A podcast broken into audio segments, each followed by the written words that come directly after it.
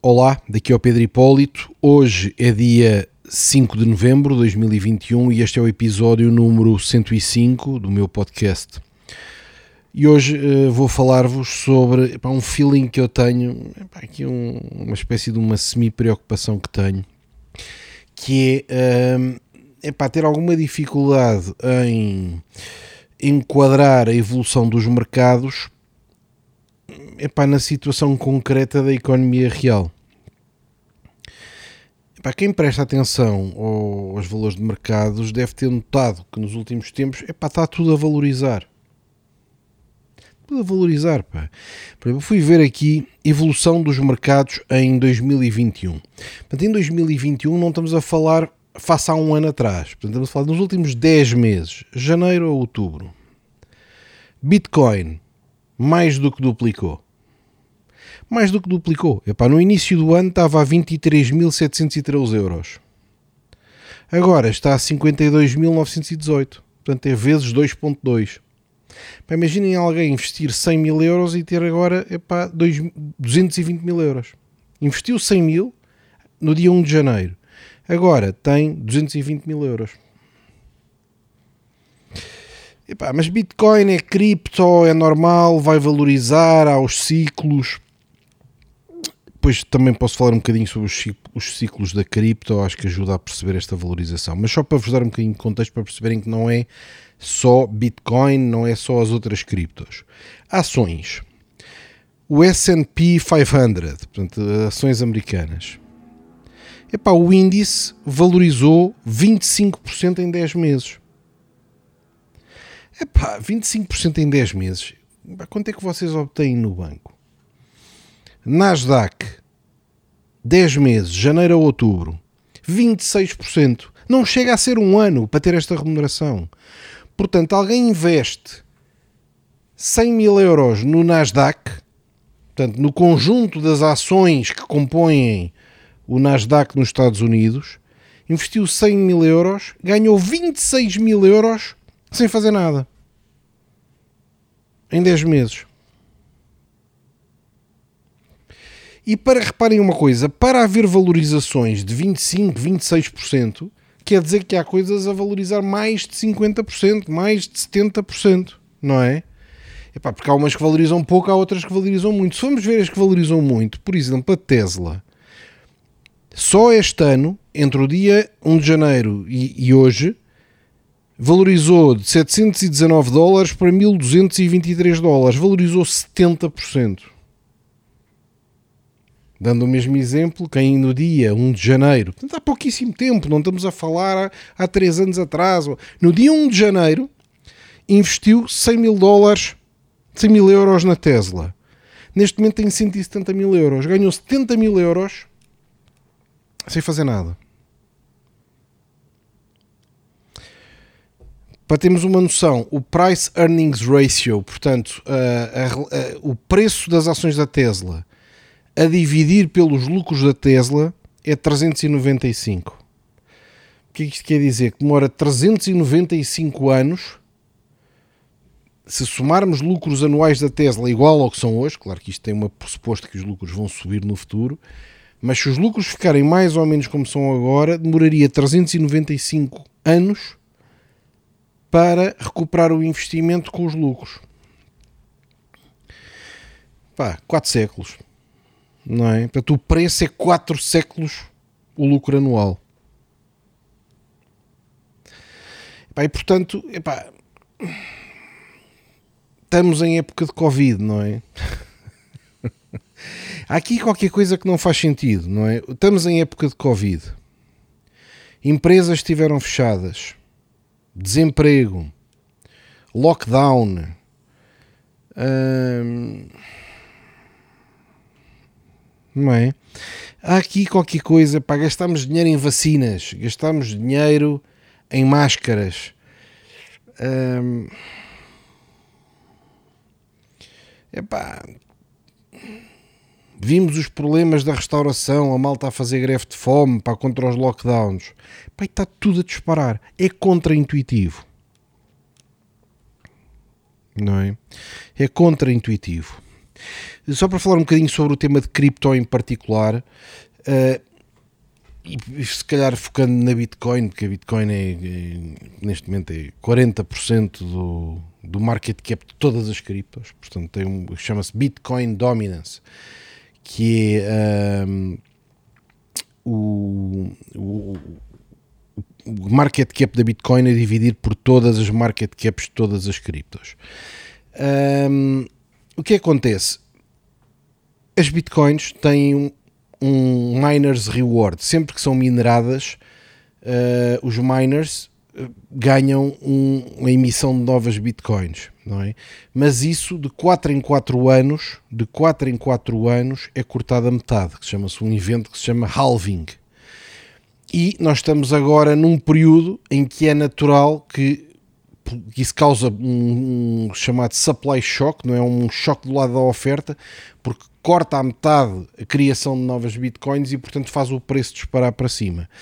Uh, mas é normal que algum tempo depois desse evento chamado halving, em que é cortada a metade a recompensa dos mineradores, as cotações disparem, subam muito, mas depois voltem a, uh, voltem a cair. Eu, eu imagino que essa correção não estará muito longe e, portanto, se calhar temos mais até ao Natal ou não sei, fim de janeiro, fim de fevereiro no máximo, mas vai haver uma correção. Eu imagino mesmo que antes do Natal vai haver uma correção no preço das bitcoins. É normal, se forem ver, por exemplo, em 2017 foi exatamente o que aconteceu. Começa a subir muito e depois, perto do Natal, houve uma correção. Em 2013, igual, não é? Reparem, em 2013 eu falei que o Alving era de 4 em 4 anos. 2013 houve uma correção mais 4 anos, fim de 2017 houve uma correção. Quanto é que é 2017 mais 4? 2021. Mas não é, não é preciso ser um super gênio para fazer esta conta. E portanto é normal que no fim de 2021, início de 2022, 2017 mais 4, dezembro de 2017 para dezembro de 2021. Pois claro que isto não é 100% uh, rigoroso, mas acaba por. Uh, uh, epá, acaba por, por se repetir a história, não é? Costuma-se dizer que a história não se repete, mas, mas rima, não é? De certa, de certa forma a história vai, vai, vai tendo uma, uma correlação, uma correlação com, com o que aconteceu anteriormente. Para terem uma noção também uh, dos preços das coisas, há um, indicador que se chama o Buffett Indicator. Para como sabem, eu tenho sérias dúvidas sobre. Uh, epá, tenho dúvidas explícitas, escrevi artigos sobre isso no LinkedIn, sobre uh, Berkshire Hathaway do, do, do, Warren Buffett, mas não é isso que eu quero falar agora, e portanto, uh, com dúvidas ou sem dúvidas, acho que o Warren Buffett é inteligente, e ele tem uma coisa que é o Buffett Indicator, que divide o rácio total uh, das ações do Stock Market Valuation nos Estados Unidos, portanto, de todo o valor das ações pelo PIB dos Estados Unidos, não é? E uh, isso dá, um, dá uma proporção do valor da bolsa face ao PIB. Uh, e neste momento está o mais alto sempre. Portanto, uh, no fim de outubro estava acima, estava a 213%. E portanto, a Bolsa dos Estados Unidos vale mais do dobro do PIB, não é? E tem havido uma tendência para isto subir, uma tendência para valorização uh, de, de, da Bolsa. Claro que antes do, da crise de 2008 estava acima, depois com uh, o crash e se calhar vou pedir depois à equipa para juntar aqui um gráfico quando editar a, a, versão áudio. Algumas destas coisas que eu estou a dizer vão estar ilustradas no YouTube. Uh, aqui onde eu estou a falar, pá, se estiverem a ouvir no, Spotify ou Apple Podcasts, uh, não tem imagem, mas no YouTube vai haver imagem. Vamos tentar pôr aqui uns gráficos para vos ajudar a perceber isto do Buffett Indicator. E portanto, o que acontece? O, o stock market, o mercado de ações, face ao PIB, têm tendência vindo a valorizar, mas como teve uma quebra muito grande em 2008, neste momento tem hipercompensado essa, essa, essa, queda e está no seu valor mais alto de sempre. Está no seu valor mais alto de sempre. Hum...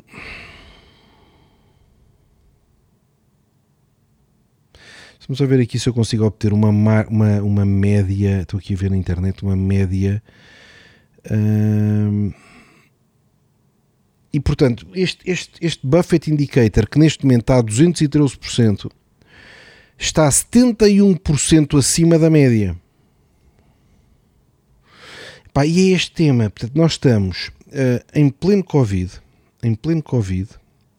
Pá, podia tentar arranjar aqui mais informação, mas a ideia geral, a ideia geral é esta, depois, depois se houver interesse, posso fazer um episódio mais em específico sobre os sistemas do Buffett Indicator e sobre o, o Bitcoin Cycles. O Bitcoin Cycles, para quem quiser estar investido em cripto, se não sabe o que, é que são os Bitcoin Cycles, uh, se não sabe o que é, que é o Plan B Evaluation Model, Stock to Flow Model do Bitcoin, deixem-me uma pergunta porque tem mesmo que saber, é crítico. Mas para dizer, epá, portanto, as ações, face ao PIB, estão hipervalorizadas neste momento. Epá, nunca, este, este Buffett Indicator nunca esteve neste valor de 213% que está agora. E portanto, hum, epá, e o Buffett está cheio de cash, não é? Deixa-me ver se eu encontro aqui epá, qual é que é o valor do cash da Berkshire Hathaway. Uh, Deixa-me procurar aqui. Berkshire Hathaway Cash Reserves. Deixa eu ver se eu encontro aqui um valor assim rápido para não preparar isto antes.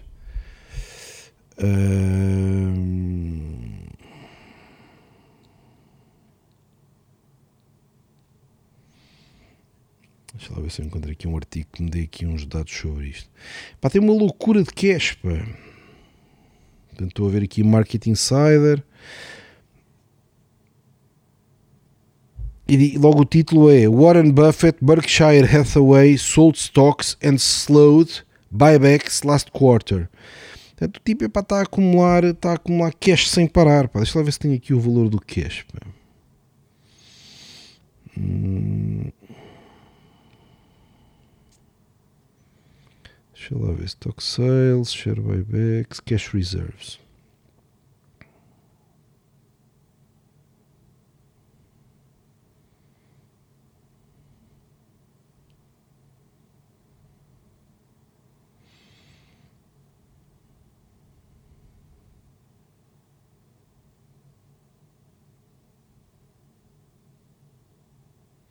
Mas não sei, mas tem centenas de bilhões de dólares. Pá, agora por acaso não estou a encontrar o valor exato das, das reservas. Pá. Mas tem centenas de bilhões de dólares em cash. Porquê? Porquê é que não compra empresas? Porquê é que não investe? Pá, porque acha que tudo está caro. Se achasse que estava barato, comprava. Incluindo comprar as próprias ações, não é? Depois quem editar o vídeo também pode pôr aqui o valor em cima das cash reserves atuais, para não estar agora uh, à procura. Mas é, é uma loucura. E portanto, epá, está tudo hipervalorizado, está tudo a valorizar imenso em tempo de Covid. E porquê? E porquê? Porque nos últimos anos, e ainda acelerou em tempo de Covid, os bancos centrais não param de emitir dinheiro. Emitir como se tivessem, claro que não é imprimir, porque não fazem isto em papel, fazem eletrónico, mas criam novos euros, criam novos dólares e, portanto, inundam a economia com nova moeda, euros e dólares. Ao fazerem isso, como é que eles fazem isso? Criam novos euros, depois compram ativos uh, financeiros, injetando, ao comprar os ativos, injetam os dólares que criaram, os euros que criaram na economia e fazem valorizar esses ativos financeiros. E por isso é que os ativos mais sofisticados, como ações, como cripto, estão a valorizar mais do que um saco de arroz. Porque, e por isso é que as famílias nem sequer se apercebem disto. Epá, porque continuam a pagar mais ou menos a mesma coisa por um saco de arroz, mas agora já começamos a ver na gasolina. E se calhar vão jantar fora, pá, e cada vez com mais facilidade levam com uma conta de 50 euros. Aqui há 5 anos atrás era quase impossível, agora de vez em quando acontece. E, e portanto, esse dinheiro injetado na economia para, por um lado, evitar, porque não conseguem subir mais impostos, porque havia quase uma revolta. Uh, por outro lado, nestes combates aos Covid, pá, nos Estados Unidos chegaram a distribuir dinheiro direto à população. Mas aqui na Europa, ainda não fui investigar isso. Mas como é que esta bazuca é, é financiada? Pá, reparem como os nossos jornais e as televisões são fraquíssimas. Porque as pessoas ouvem, vem aí a bazuca, não sei quantos bilhões de euros para Portugal. Ninguém pergunta, mas quem é que paga? Isso vem de onde? Só pode vir de dois sítios. Ou de mais impostos, que é tirar a uns para dar a outros. Ou dívida, endividar a Europa para distribuir o dinheiro, mas não estou a ver neste momento epá, quem é que tem capacidade para investir na dívida europeia. Epá, mas quem? É os chineses, estão cheios de problemas. Pá. Estamos numa fase em que só se fala em problemas financeiros na China, as Evergrandes, epá, problemas de imobiliário, um eventual, epá, a tal Evergrande, uma empresa para hiper endividada com 300 bilhões de dólares de dívida. Preciso perceber epá, que a dívida da Evergrande é superior ao PIB português. É? As pessoas não, pá, não explicam isto na televisão. O povo pá, é só alimentado com notícias só de soundbite. Pá. Vem aí a bazuca, pois não estes nomes, que é, pá, que é mesmo para, é, pá, é, pá, sinceramente, pá, é mesmo para entupir o cérebro do, do povinho. Pá, é. Vem aí a bazuca, todos a baterem palmas, vem o dinheiro. Ninguém pergunta de onde é que veio o dinheiro. Porque se imprimiram o dinheiro, o que acontece? Vai desvalorizar todo o dinheiro que já antes existia. E ao desvalorizar o dinheiro que já antes existia, as nossas poupanças, os nossos salários passam a dar para menos. Isto é medido, não é conversa minha. O Banco Central Europeu divulga exatamente o valor do dinheiro em circulação. E depois classifica em três níveis: M1, M2, M3. M1, M2, M3. Conforme o nível de liquidez. Por exemplo, o M1 que é as notas em circulação e os depósitos à ordem, portanto, aquilo que está 100% disponível, está a crescer a 11% ao ano. Isto significa que se, se, as vossas poupanças e o vosso salário não está a crescer a 11% ao ano, estão a ficar mais pobres. Porque todo o resto está a crescer. Fui ver casas em Portugal. É pá, se abrirem aquele site idealista.pt e pesquisarem uma casa dentro do vosso segmento, é pá, vão ficar em estado de choque com o valor dos preços das casas ficar em estado de choque. Pá. As casas em Portugal, já não estou a falar nos Estados Unidos e em Londres e noutros sítios, estou a falar em Portugal, estão a valorizar a 10% ao ano. E se for em Lisboa, estão a valorizar a 12% ao ano. Quer dizer que uma casa que era 100 mil euros agora custa 110 mil. E uma casa que há um ano atrás era 1 milhão, agora custa 1 milhão e 100. Se a vossa taxa de poupança não é superior a isto, qualquer dia não conseguem comprar a casa. E volto a dizer, numa altura em que passámos meses e meses e meses a ouvir: Meu Deus, o Covid, Itália está paralisada, ai a Europa, ai a Suécia que não fez nada que vai tudo explodir, e depois imagens de Itália toda fechada, e depois os espanhóis a cantarem à varanda e a bater palmas, e o povo emocionado, e grande crise, e não sei o quê. Epá, mas e depois olhamos para os números e nada corresponde a isso. Está tudo a hipervalorizar, está tudo a disparar, está tudo a ir para cima, está tudo a subir. É pá, como se fosse tudo fantástico. Ninguém fala nisto. Pá, é só a mim que me soa a, too good to be true. Demasiado bom para ser verdade. Portanto, ou este Covid não teve impacto nenhum, isto é tudo uma conversa de chacha, ou estas coisas estão todas sobrevalorizadas, que é a minha hipótese de partida neste momento, porque, porque eu sei pela minha própria empresa que o Covid teve impacto. Nós, o ano passado, levamos uma pancada enorme na faturação. E este ano, no início do ano, ainda tivemos impactos significativos. Pá, conheço os outros empresários têm dificuldades, não sei o quê. Pá, portanto, epá, há aqui uma coisa que não, não bate certo. Depois vamos ver epá, uh, Forbes List. Elon Musk, neste momento está nos 319 bilhões de dólares. Como é que isto é possível? 319 bilhões de dólares. Mas isto há 3 anos atrás. Havia alguém que se aproximasse disto. Para terem uma noção, o Bill Gates tem 138 bilhões. O Elon Musk o Jeff Bezos, que também valorizou imenso este ano, e apesar do divórcio e de mais não sei o que ter perdido 40 bilhões que deu à mulher, já tem 203 bilhões, mas o Elon Musk tem mais 116 bilhões em cima do, do Jeff Bezos. Bernard Arnault e a família Arnault, portanto, os donos da uh, Louis Vuitton, Moët Chandon, 198 bilhões de dólares. Pá, como é que isto é possível? É só a mim que me cheira, que me cheira uh, epá, qualquer, qualquer coisa que não é intuitivo. Um, qualquer coisa que não é intuitivo. Pá. Preço do novo iPhone. iPhone 13 Pro Max 1 TB. 1859 euros. Um telefone. Está bem que é o melhor telefone do mercado, ou, quer dizer, ou compete por essa posição, Epá, mas é quase 2 mil euros um telefone.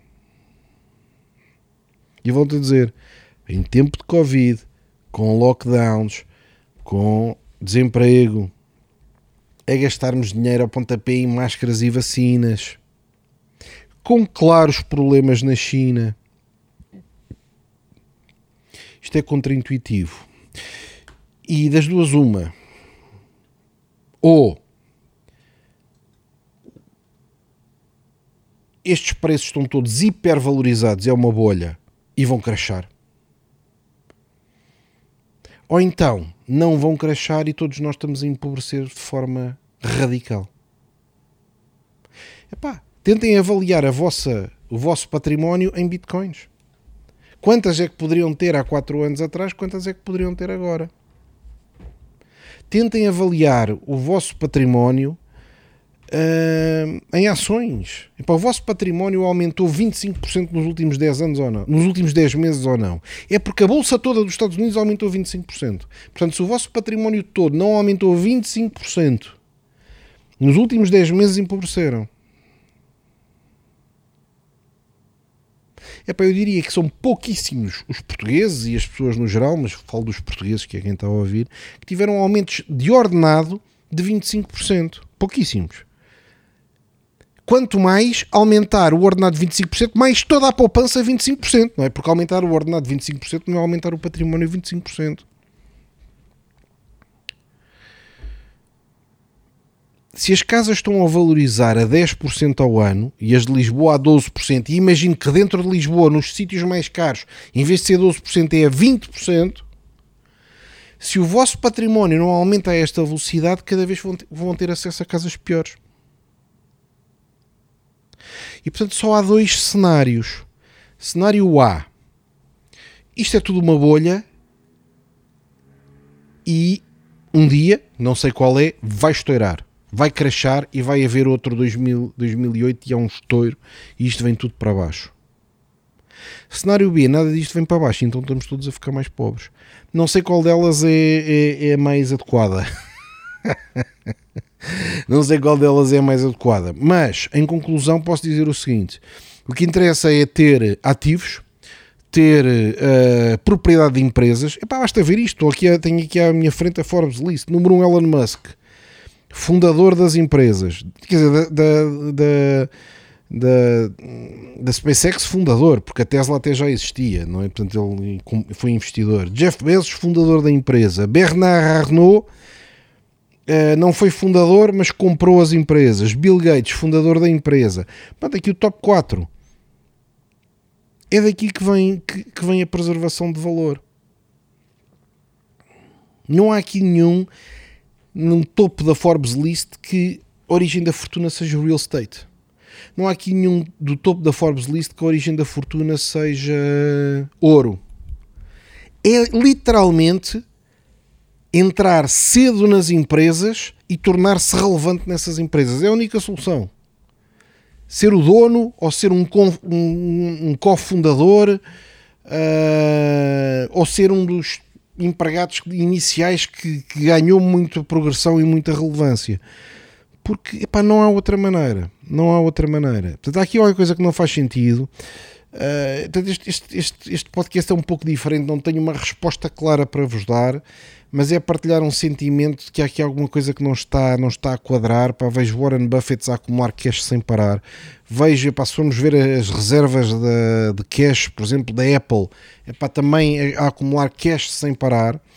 Uh, não é para fazer aquisições, epá, não é para. Hum, epá, as empresas estão sem encher de cash e estão a preparar qualquer coisa. Um, tudo a valorizar sem parar, a valorizar mais depressa do que as pessoas conseguem acumular dinheiro, portanto, de certa forma, a desvalorizar o que as pessoas têm por comparação.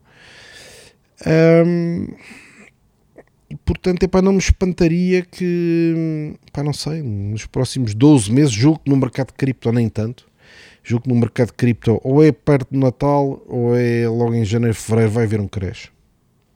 Vai haver um crash, vai ter que haver, uh, porque a valorização é imparável. Acho que no mercado cripto, Bitcoin, Ethereum, epá, vai ter que haver uma correção violenta epá, em dezembro, janeiro, fevereiro, por aí. E os outros, epá, também não sei se duram muito mais, não têm valorizado tão depressa como o cripto, mas, epá, mas parece-me que estão hipervalorizados a uma, uma realidade do dia a dia que nós olhamos para a rua epá, e não vemos motivo nenhum para isto estar tudo a disparar desta maneira. Enfim, reflexão, se tiverem ideias, mandem sugestões, perguntas. Epá, como vos disse, se não souberem o que é Stock to Flow Model de Bitcoin, se não, tiver, não perceberem os halvings, os halvings, se não perceberem os Fourier Cycles e se estiverem interessados em cripto, têm de perceber. Peçam-me que eu faça um episódio a explicar isto com mais detalhe, porque acho que é mesmo importante. Deem-me feedback, sugiram o podcast a um amigo. Uh, são reflexões gratuitas. Gosto de conversar convosco, gosto que ouçam e que me digam que ouviram. É o que me motiva a fazer mais. Forte abraço, bom fim de semana a todos.